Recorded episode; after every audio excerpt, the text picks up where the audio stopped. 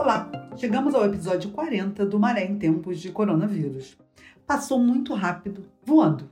Como foi bom dividir esse espaço com vocês ao longo desses 40 episódios para descobrirmos juntos alternativas para passarmos por esse momento de pandemia. Bom, a gente não poderia finalizar esse podcast sem continuar a falar sobre o que motiva a gente a fazer esse e tantos outros projetos. Neste episódio, vamos falar sobre a importância dos direitos humanos, principalmente dentro das favelas.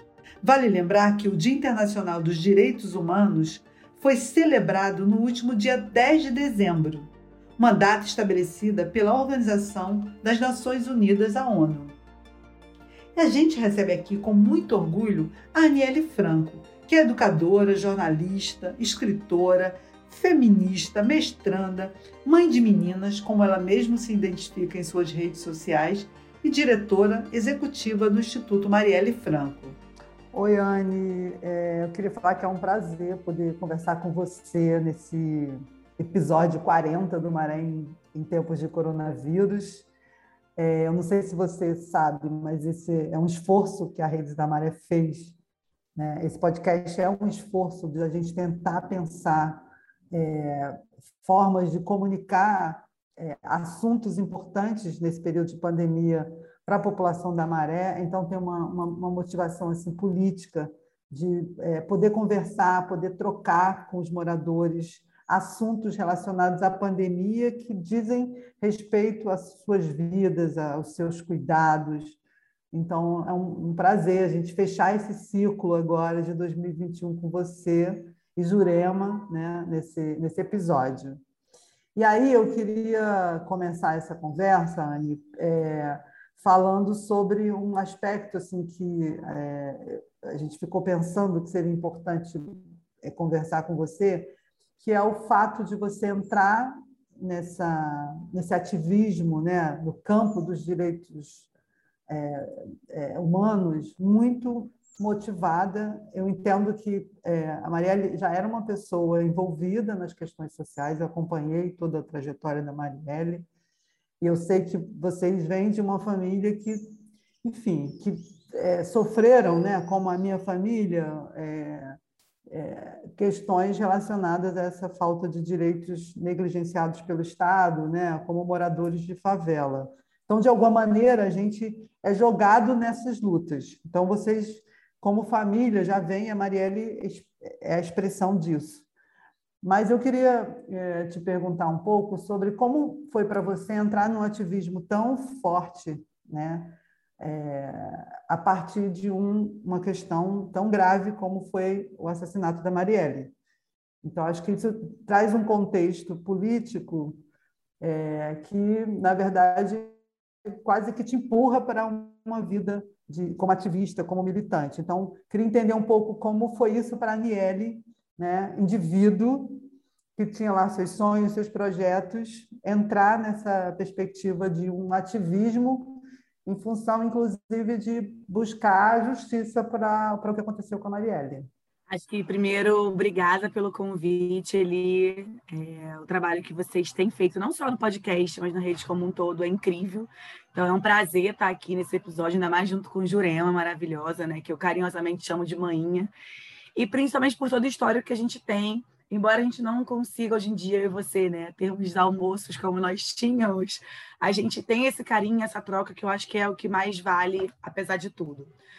Como você muito bem falou na sua pergunta, eu acho que eu dividiria ela em duas partes, assim, porque a primeira é a nossa criação e tudo que a gente passou enquanto né, moradora da Maré, enquanto é, filha de Marinette, porque tiveram inúmeras dificuldades que a gente já se entendia como defensora de direitos humanos, e aí, quando vem a Mari, seria essa segunda parte, porque a gente acompanhava o trabalho da Marielle muito de perto, a gente vivia isso, a gente sofria com ela. Eu me lembro que quando ela teve que acompanhar aquela situação da menina morta com tiro de fuzil né, pelas costas na escola, e ela chegou em casa desastrada, assim, ela só chorava com a gente, sabe? Ela chorava muito, e a gente, consequentemente, também estava ali vivendo aquele trabalho junto com ela. Então, entrar nesse meio, né, nesse território, nesse lugar que não era para mim, né? É, as pessoas hoje falam assim, não, era para você porque você está fazendo muito bem, mas que na, no geral eu acredito que não era para mim, era para ela estar tá aqui, né? Tipo participar de inúmeros eventos. O próprio Roda Viva foi um exemplo disso essa semana. Então acho que era Marielle, sabe? E não foi fácil abrir mão de algumas coisas para agarrar outras eu mantive os meus sonhos, assim. Você falou isso e quando você falou, eu, eu fiquei me perguntando. Eu tenho muito sonho de ser professora universitária ainda. Eu tive esse sonho desde pequena, na verdade.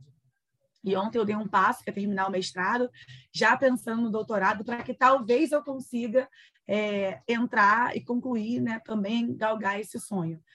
Mas é muito difícil estar na posição que a gente está hoje e é muito difícil também a gente conseguir é, se manter aqui.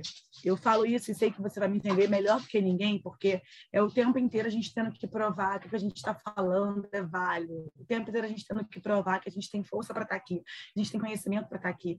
Eu acho que a área de direitos humanos no Brasil é um lugar onde as pessoas ainda têm aquele receio de debater e falar, infelizmente, porque acham que estamos defendendo o bandido mas é uma das áreas mais importantes, se não a mais importante, que engloba tanta coisa e que eu me sinto honrosa de ter entrado e ainda mais fortalecida por caminhar ao lado de vocês, mas também sabendo da missão que a gente tem levado, não só no Instituto Marielle Franco, mas enquanto família da Mari também. E tanta gente né, chama, pede ajuda, quer estar junto. Então, eu acho que a gente tem um papel hoje na sociedade muito importante, mas um papel também de muito peso mas a gente resiste, né? Como todo morador de favela e mulher preta que somos. Tá Pegando esse, uhum. Pegando esse gancho é, justamente da importância do trabalho que você faz a partir dessa questão do assassinato da Marielle, é, eu queria te é, perguntar um pouco, a gente dialogar um pouco sobre a importância de organizações como o Instituto Marielle Franco, como, como a Rede da Maré, como a Anistia Internacional, são organizações que elas nascem, elas são forjadas né, dentro dessa perspectiva de efetivar direitos. A gente não entende. O Brasil, a gente tem uma, uma, uma questão que é, muito, que é muito séria, que é o fato de, muitas vezes, organizações da sociedade civil serem confundidas com o próprio Estado. Né? Assim, é, são organizações criadas por pessoas né, que estão na sociedade civil, que lutam por direitos, mas o nosso trabalho não é um trabalho fácil. Né? Como, como é para você ter que empreender uma luta né, pra, por justiça, que é uma coisa direcionada né, a partir de um episódio grave, como foi a morte da Marielle, mas também agora é também trabalhar todo um legado, toda uma perspectiva do que a Marielle trabalhava né, no campo dos direitos humanos a partir de uma organização.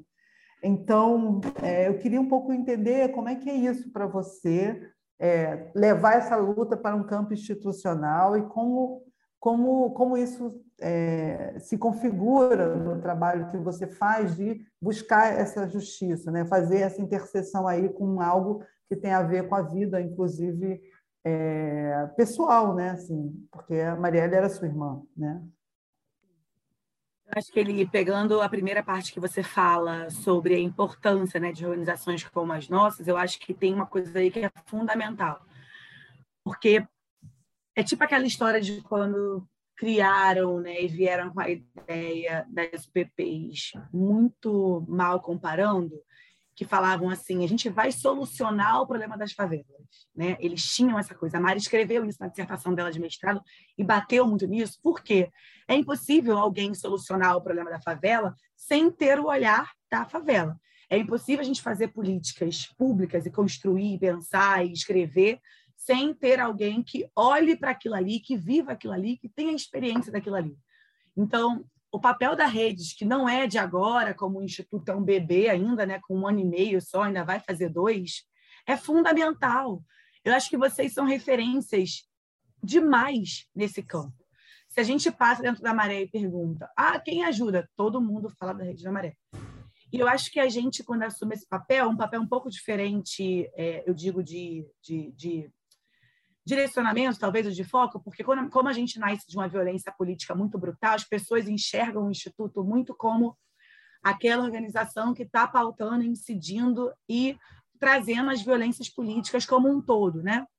Uhum. E óbvio que as duas se encontram e as duas se contemplam, as duas se conectam, no geral, pela luta.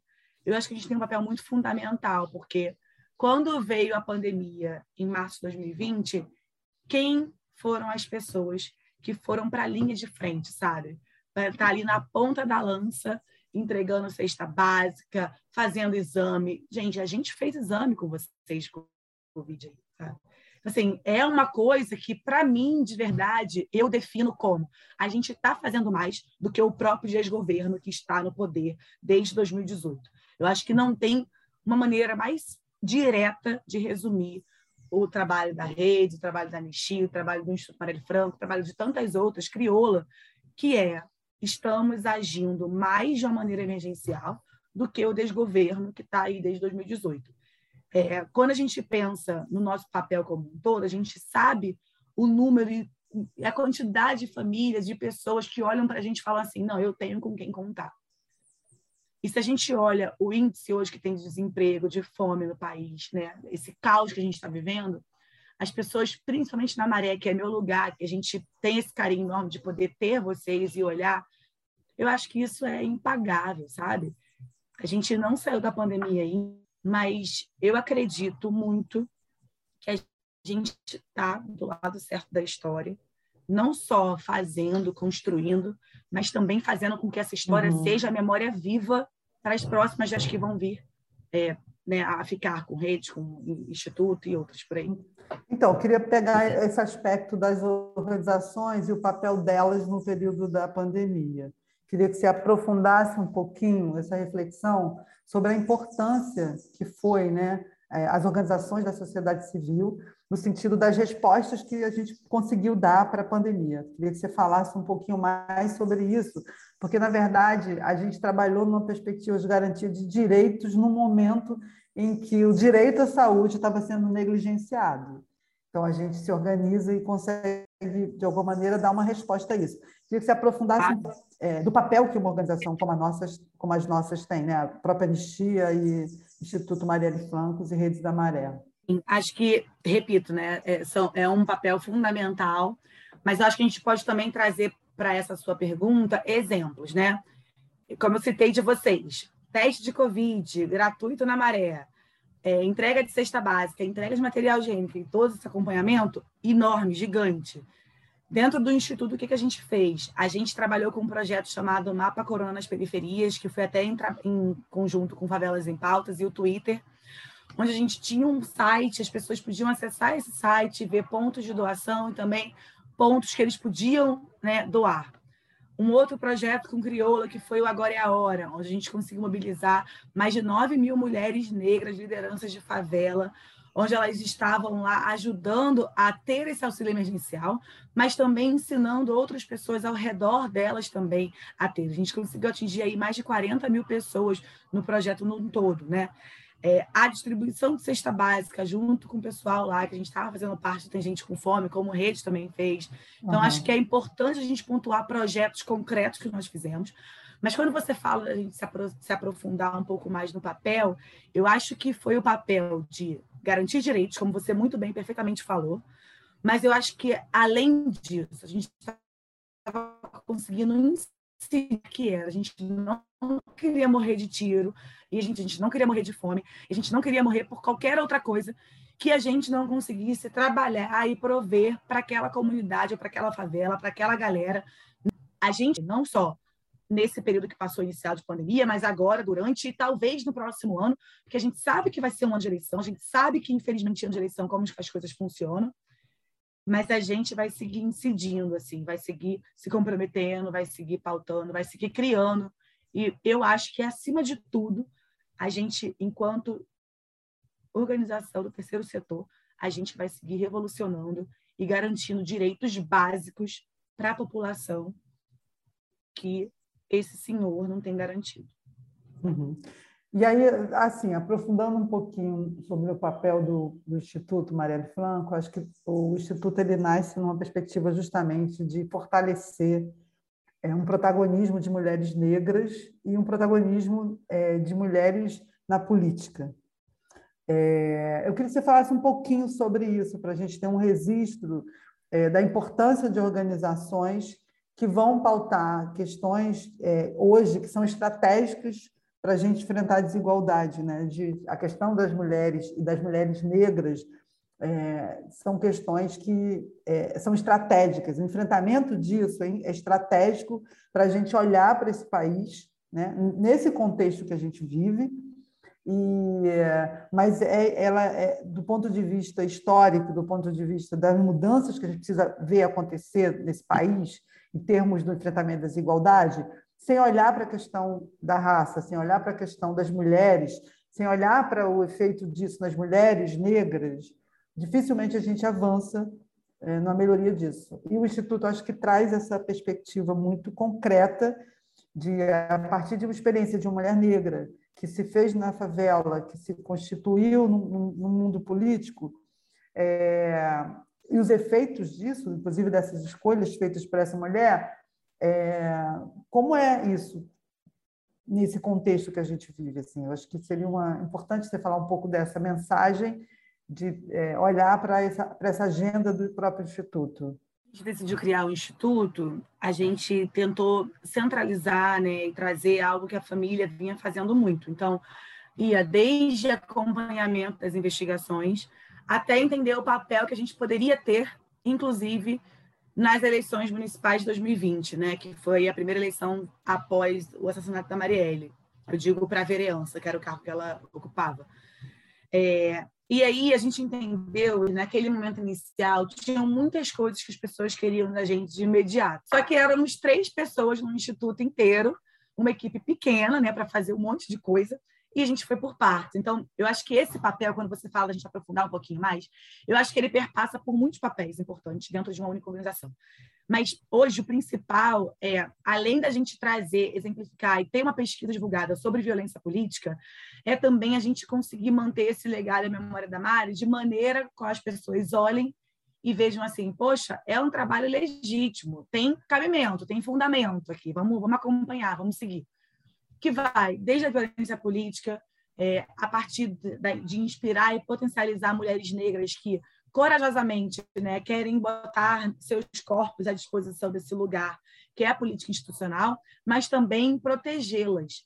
Quando teve a campanha de 2020, as eleições, perdão, eu coloquei no Twitter, né? Eu falei, gente, quem cuida das mulheres eleitas agora?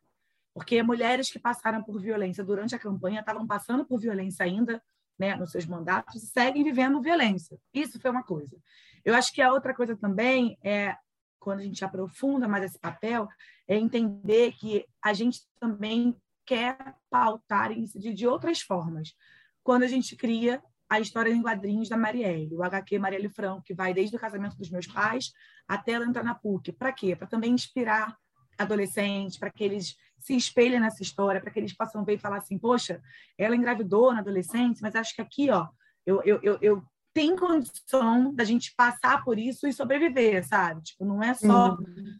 né, passar e, e, e, e, se enfurecer com a situação, porque foi o que a Mari passou, foi o que a gente passou enquanto família. Então, eu trago um pouco de cada coisa que a família defende, a família legitima, mas também da nossa própria área de formação, que é educação, né? estar tá junto nas câmaras, estar tá incidindo, estar tá denunciando na ONU violência policial, estar denunciando na Comunidade Interamericana de Direitos Humanos também as violências, as operações de favela, enquanto não deveriam estar tendo. Então, eu acho que a gente tem um pouco de cada coisa, mas o principal de tudo também é ter os valores e a, a nossa missão e visão pautado, direcionado com que a Mari acreditava. Muito bom isso e uma, uma, uma, uma hora aí, qualquer dessas, eu gostaria muito de aprofundar essa conversa de, da trajetória que leva as pessoas a se engajarem, porque eu estou nesse momento escrevendo um livro sobre criação da rede da maré, e vem muito essa, essa perspectiva na nossa criação de fortalecer trajetórias. E a Marielle ela é fruto dessa trajetória, desse trabalho que a gente construiu desde a década de 80 ali dentro daquele conjunto de favelas. Ela é fruto dessa, dessa escolha de poder fazer um trabalho é, que, de fato, possa reconhecer os potenciais e a potência das pessoas que moram em favela, que o problema que a gente vive ali é um problema de desigualdade, não um problema localizado nas pessoas. Então, assim, eu, eu fico refletindo, e a Marielle, eu estava olhando várias trajetórias de pessoas que passaram pelo trabalho que eu ajudei a criar ali, e eu vejo que é um que é algo que a gente precisa conversar mais sobre, né, do ponto de vista racional, do ponto de vista de projeto político, porque era fruto do, de um trabalho que eu fiz parte, assim, que eu ajudei a criar. E, e é importante pensar que condições, que contextos políticos forjaram essa perspectiva desse trabalho que, que gera pessoas tão potentes como a Marielle, entende? Então, acho que é, para o próprio Instituto, queria muito que a gente um dia pudesse conversar sobre isso. O que, que forjou é, uma trajetória como a Marielle a partir desse trabalho, né, quando a Marielle surge e tal. Se você pudesse fazer um fechamento aí. Com certeza. Acho que primeiro agradecer, dizer que eu estou à disposição para essa conversa, com certeza. Eu costumo brincar muito com a minha mãe agora, depois de tudo, que eu falo, mãe, que árvore potente, né? Porque a gente estava ali naquela coisa do tipo, vamos sobreviver, vamos dar conta, e do, pum, vem esse trabalho incrível que eu me orgulho isso também me inspira em pessoas como você, Eli. Eu acho que, assim, também quero estar mais próxima, se você me permitir, me quiser, perto também. Claro. Estou à disposição para conversa, estou à disposição para o que vocês precisarem. Eu tenho muito carinho pela rede mesmo, assim, tipo, eu ouvi a minha irmã falar. E eu não tiraria nada do que a Marielle falava para mim. E eu falo isso, assim, olhando nos seus olhos, com muita certeza, clareza e franqueza, que eu entendo o papel que você tem fundamental, sabe? E tá uhum. chegando e tá se apoiando em vocês, eu acho que para mim vale mais do que qualquer coisa. Não é uma missão fácil, você sabe, essa coisa de correr atrás de financiamento, escrever projeto, para mim é um mundo muito novo também ainda, mas eu entendo hoje o tamanho da importância que nós temos na vida das pessoas, porque são pessoas que olham para a gente, nos reconhecem, se inspiram e dizem assim: que bom poder contar com vocês. Durante a pandemia, eu me lembro que, como eu era uma pessoa né, feliz de ter mantido meus empregos ali naquele momento, eu tirava uma porcentagem do meu salário para ajudar as pessoas que vinham pedir. E eu falei, caramba, gente, sabe? Se cada um fizesse um pouquinho disso, então. E aí, logo depois vocês vieram com cesta básica, logo depois a gente conseguiu os cartões de alimentação. Então, assim, para mim é gratificante estar nesse trabalho é, diz muito sobre o que eu acredito, sobre o que eu sou, sobre o que a minha família também é.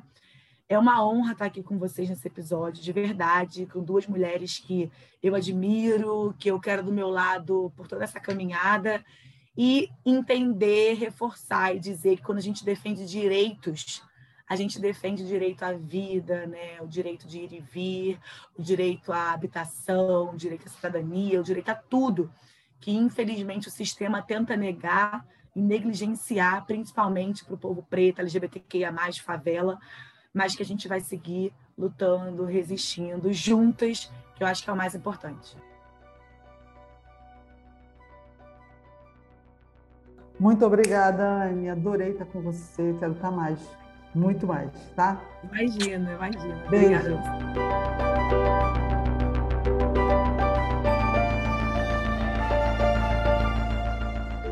A gente conversa também com Jurema Werneck, ativista feminista, médica, cofundadora da organização Crioula e atual diretora executiva da Anistia Internacional no Brasil. Jurema é uma mulher fundamental na garantia de direitos à saúde de populações pobres e faveladas. Jurema, esse podcast nasceu, dentre muitas razões, da necessidade de ouvirmos profissionais e especialistas no combate à pandemia da Covid-19, principalmente dentro das favelas. em junho desse ano, você também fez um discurso histórico na CPI da Covid, no Senado, sobre a negligência do Estado e defendendo a ciência. O que mudou de lá para cá na sua visão? Pois bem, na verdade eu acredito, Eliana, que mudou muito pouco mudou do nosso lado, do lado de cá, da população. Nós confirmamos por diferentes mecanismos, pelas investigações que o Senado que a comissão do Senado fez, pelas denúncias que foram encaminhadas, eh, eh, pelas provas que foram colhidas, que de fato o resultado terrível da tragédia da CPI. Além de ser atual diretora da Anistia Internacional no Brasil, o seu histórico no ativismo começou cedo movimento estudantil, movimento negro, movimento saúde, movimento de mulheres negras. E como a gente já te apresentou acima, uma das marcas da sua trajetória é a luta pela garantia do acesso à saúde, direito básico, principalmente das mulheres. Vale lembrar que Jurema foi conselheira nacional de saúde e é a primeira mulher negra a coordenar uma conferência nacional neste tema lá em 2012. Jurema, baseado neste histórico de lutas, a gente queria saber quais os principais desafios em garantir a saúde da mulher, principalmente da mulher preta, periférica, hoje em dia no Brasil. Para mim, o que mudou foi a consciência da população. Nós vimos que, de fato, essa escolha da gestão federal, do, liderada pelo presidente da República, Jair Bolsonaro, pelo salve-se quem puder, pelo que sobrevivam as, fortes, pelo se virem aí, essa escolha foi realmente muito nefasta para nós. Nós temos mais de 615 mil pessoas, brasileiros e brasileiras mortos por essa negligência. Grande parte destas mortes poderiam e deveriam ter sido evitadas o governo federal continua sendo o que é, continua negligenciando. Nós estamos agora diante da variante Ômicron e o governo ainda tarda e tenta evitar uma exigência simples e básica do chamado passaporte de vacina no Brasil, ou seja, uma iniciativa de pedir que só entre no Brasil aquelas pessoas vacinadas para que a gente não importe outras cepas, outras variantes, não traga para cá de forma acelerada a variante Ômicron. Que aqui tentando impedir que, que o Brasil seja o destino dos negacionistas no mundo. O governo federal não quer adotar essa medida, não quer controlar a entrada nos portos e aeroportos. Então, o governo federal não mudou nada. A negligência, o, o, o relaxamento, o desinteresse, a aposta na morte, no salve-se quem puder, continua. Mas nós, população, eu acho que a gente está mais consciente. E hoje a gente está falando sobre direitos humanos nesse último episódio. Eu queria que você contasse, para quem não conhece a Anistia, um pouco do trabalho que vocês desenvolvem na defesa dos direitos humanos. Você me pede, Eliana, para falar sobre os direitos humanos, sobre o trabalho da Anistia, apresentar a Anistia para quem não conhece. Então, vou contar um pouco da história de como é que surgiu a Anistia, que eu acho que fica, torna mais fácil as pessoas entender o trabalho que a gente faz. A Anistia nasceu na Europa, na Inglaterra, 60, quase 61 anos atrás. E como é que, como é que ela surgiu? Surgiu da indignação de um homem, um homem branco, de classe média, um advogado chamado Steve Benenson. O Steve leu no jornal a notícia de que em Portugal jovens portugueses estavam na cadeia por uma razão. Eles fizeram um brinde à liberdade e foram presos. E eles foram presos porque naquele momento Portugal estava sob a ditadura do ditador Salazar. O que, que o Steve Benenson fez? Ele viu aquela notícia e ficou indignado. É uma injustiça, né? Era uma injustiça, era uma violação de direitos humanos, pois naquele momento já havia a Declaração Universal dos Direitos Humanos, não é mesmo? E o que ele fez foi juntar gente, falar com as pessoas e dizer: vamos, vamos daqui pressionar o ditador para que ele solte esses rapazes. Não é certo o que está acontecendo, é uma violação de direitos humanos. Ele fez isso começou a escrever cartas, várias pessoas começaram a escrever cartas para o ditador Salazar, dizendo que eles sabiam do que estava acontecendo, que aquilo estava errado, aquilo era uma violação de direitos humanos e que eles exigiam a soltura desse, dos rapazes.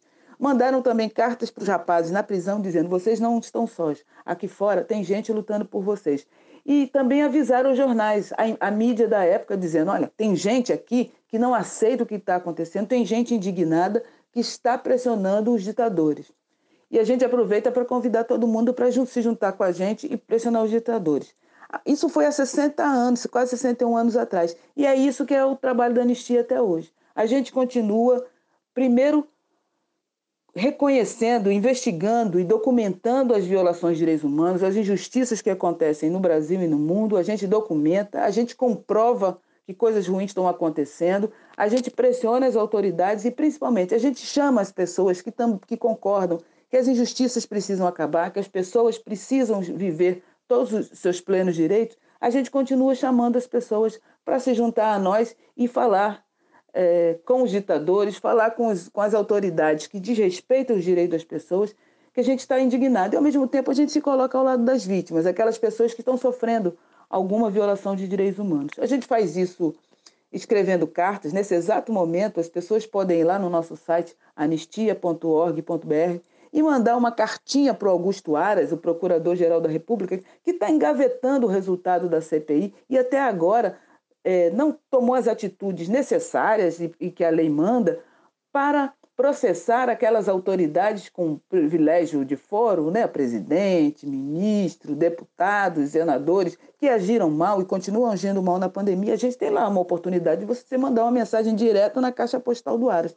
A gente continua fazendo isso, a gente continua ao lado das pessoas que, e dos familiares, nós continuamos lutando por justiça por Marielle, contra o homicídio de jovens negros, a gente continua lutando para que a gente saia da, da, da pandemia da Covid o mais rápido possível, com menos mortes e com garantias de que a saúde das pessoas vai ser cuidada daqui para frente, que os direitos das pessoas vão ser cuidados daqui para frente, não o direito a se alimentar, o direito ao emprego, tudo isso que já estava ruim e que foi bastante afetado na pandemia, a gente continua querendo justiça, igualdade, liberdade e dignidade para todo mundo.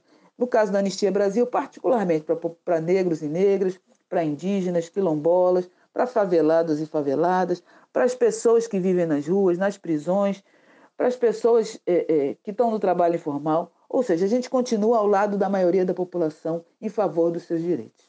Em 2021, tivemos, infelizmente, mais uma vez, um ano marcado por chacinas no Rio de Janeiro. Tivemos a chacina do Jacarezinho em maio, com 28 mortos, e agora recentemente a chacina do Salgueiro, e ambas seguem sem respostas. Como tem sido o trabalho da Anistia em relação a esses casos? É inaceitável que o estado do Rio de Janeiro e o Brasil sejam um país de tantas chacinas, não é? E chacinas são assassinatos cometidos por aqueles que tinham por dever de, de ofício proteger a sua vida proteger a nossa vida. O governo Cláudio Castro tem sido, tem se mostrado bastante pernicioso, bastante leniente, bastante cúmplice na produção de chacinas. A anistia, desde que começou a trabalhar no Brasil, sempre se coloca ao lado das vítimas e de familiares, seja das chacinas do Rio de Janeiro, seja das violências que o Estado e a polícia cometem em outras partes do Brasil. No caso dessas duas chacinas, nós, nós acionamos e estamos vigilantes em relação ao Ministério Público, porque se o Ministério Público agisse da forma que a Constituição manda, talvez a gente não tivesse uma situação dessa. O Ministério Público tem o dever de fazer o controle externo da polícia, ou seja, de fiscalizar a polícia e garantir que ela faça seu trabalho corretamente. E a gente tem visto que ela corretamente está é, longe de ser o trabalho da polícia aqui no Rio de Janeiro. Né? Então nós provocamos o Ministério Público a cumprir o seu dever, nós, nós exigimos, pressionando o, o governador Cláudio Castro a responder e garantir a investigação imparcial, célere, rápida, adequada e competente. Nós também Acionamos a opinião pública para estar do lado das famílias e das vítimas e seguimos à disposição das famílias e das vítimas para que a justiça seja feita. Nós não vamos aceitar que esse tipo de coisa aconteça impunemente e não aceitamos que esse tipo de coisa se repita. Estamos ao lado da população, ao lado da população contra o racismo, contra a violência do Estado, a, a favor de uma polícia que seja capaz de cumprir a justiça e cumprir a lei, a, fa a favor de uma polícia que também salve a vida dos seus servidores, porque são todos servidores públicos, mas que não mate, que não mate, que não viole os direitos, que não faça mais violência, que proteja a vida das pessoas. É isso que a gente faz. A gente faz e vai continuar fazendo.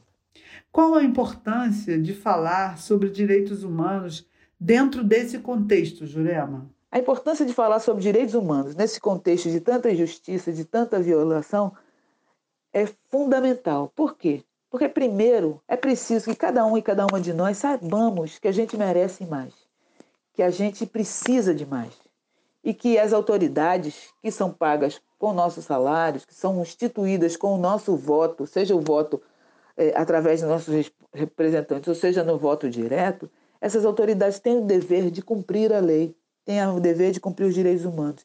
E é preciso que o Rio de Janeiro e o Brasil seja, venha a ser, no futuro e no futuro o mais rápido possível, uma outra coisa.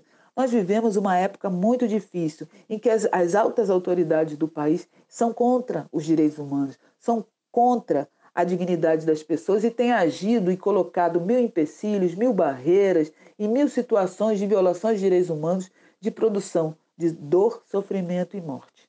Então a gente precisa falar, e mais do que falar sobre direitos humanos, a gente precisa agir para que os direitos humanos, que são os direitos de todas e todos, meu, seu, de todo mundo, seja valha e seja respeitado. A gente precisa virar a chave, a gente precisa de, de ter um outro país, um país que não esteja doente, um país que não mate, um país que não, em que a gente não morra como, como, como se não valesse nada. Um país em que a gente possa viver plenamente. É por isso que falar e agir pelos direitos humanos é urgente, necessário e crucial.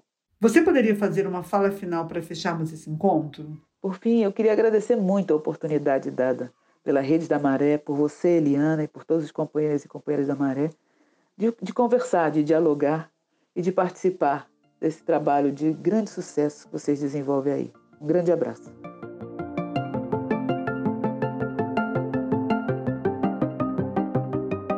Queria agradecer mais uma vez a Aniele e a Jurema pela disponibilidade.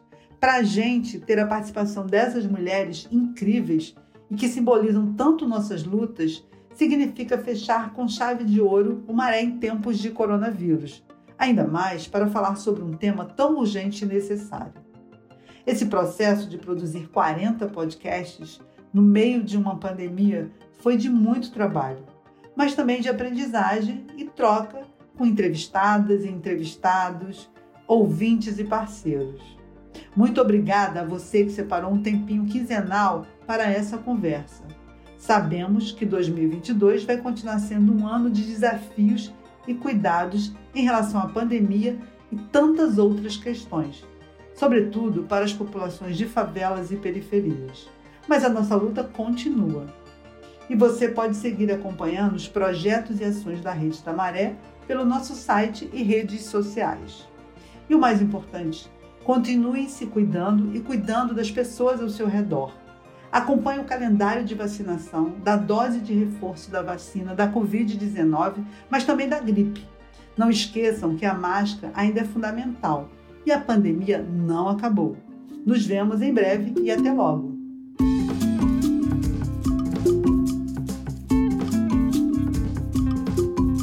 Essa é uma iniciativa da Redes da Maré.